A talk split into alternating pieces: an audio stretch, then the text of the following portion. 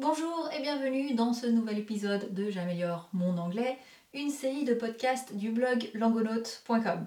Je suis Séverine Domise et aujourd'hui nous sommes sur un épisode voyage.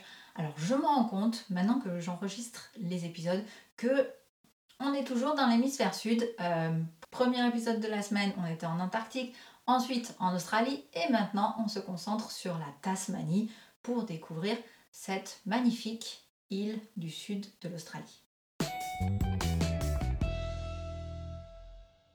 La Tasmanie, donc, qui est cette île située au sud de l'Australie, qui est célèbre pour le diable de Tasmanie, qui malheureusement est une espèce maintenant en voie d'extinction à cause d'une maladie. Mais ce n'est pas de, ces animaux que l'on va parler, on va vraiment découvrir l'histoire de l'île et sa diversité naturelle. Un petit peu de vocabulaire pour préparer tout ça. Roughly, environ ou à peu près. Roughly, même si ça se prononce avec un F, l'orthographe c'est R-O-U-G-H-L-Y. Roughly. Mainland, c'est le continent. Donc, par exemple, quand on est au Royaume-Uni, on peut parler de Europe's mainland, c'est le continent européen, du point de vue du Royaume-Uni qui est une île détachée. A scenery, un paysage. The highlands, ce sont les hauts plateaux. Carved by glaciers, sculptés par les glaciers. Je vous redonne le vocabulaire juste en anglais. Roughly, mainland, a scenery, the highlands, carved by glaciers.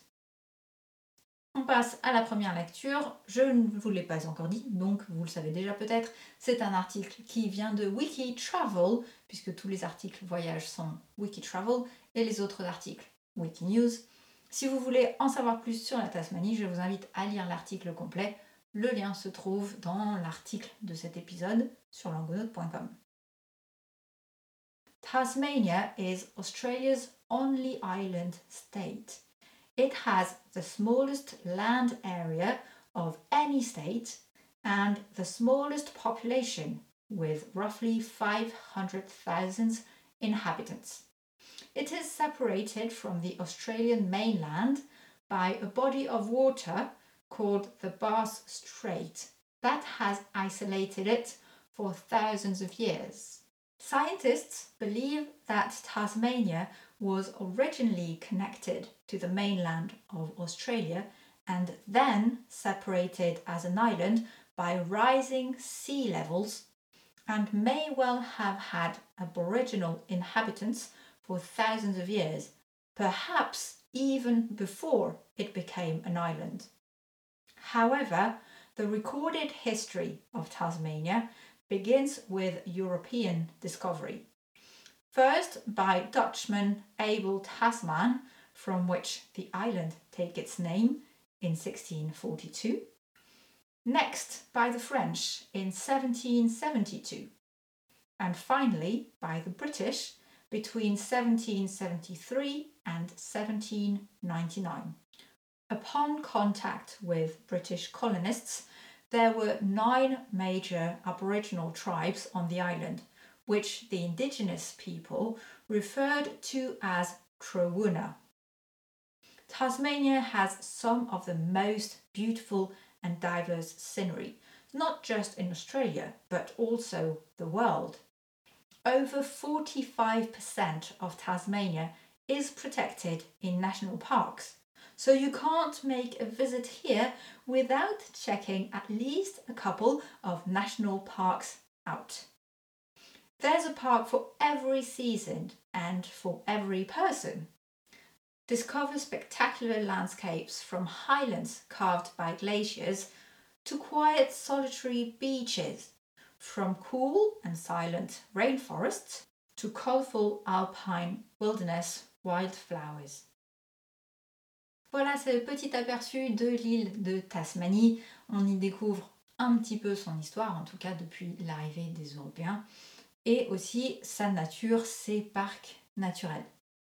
Il y a un petit truc sur lequel je voudrais revenir, une petite phrase qui est, euh, ou plutôt un phrasal verb.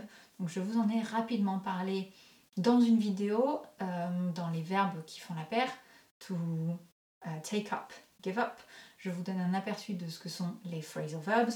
Ici, il y en a un particulièrement qui vaut la peine d'être sorti du contexte parce que la façon dont la phrase est faite, c'est peut-être pas évident. C'est vers la fin, on a cette phrase qui dit You can't make a visit here without checking at least a couple of national parks out. Donc ce out, il est quand même tout au bout, un peu tout seul, et si on ne fait pas attention, on peut bien se demander ce qu'il fait là.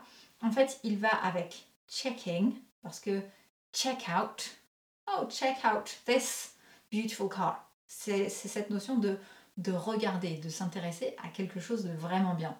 Mais effectivement, les phrasal verbs, très souvent, euh, l'objet dont il parle va se trouver entre le verbe et la particule.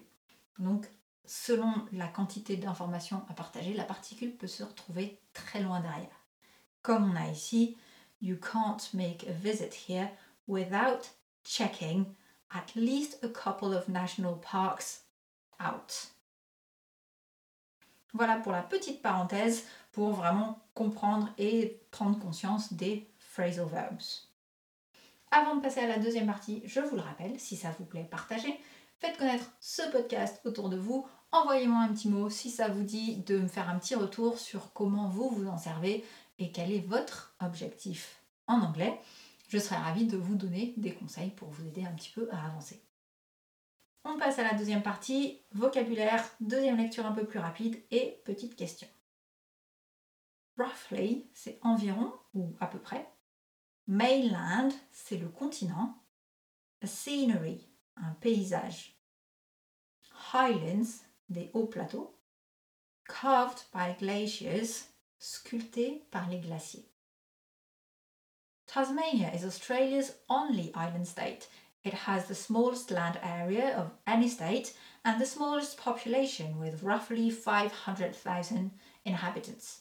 It is separated from the Australian mainland by a body of water called the Bass Strait that has isolated it for thousands of years. Scientists believe that Tasmania was originally connected to the mainland of Australia and then separated as an island by rising sea levels and may well have had aboriginal inhabitants for thousands of years, perhaps even before it became an island. However, the recorded history of Tasmania begins with the European discovery, first by Dutchman Abel Tasman, from whom the island takes its name in 1642, next by the French in 1772, and finally by the British between 1773 and 1799. Upon contact with the British colonists, there were nine major Aboriginal tribes on the island, which the indigenous people referred to as Trewuna.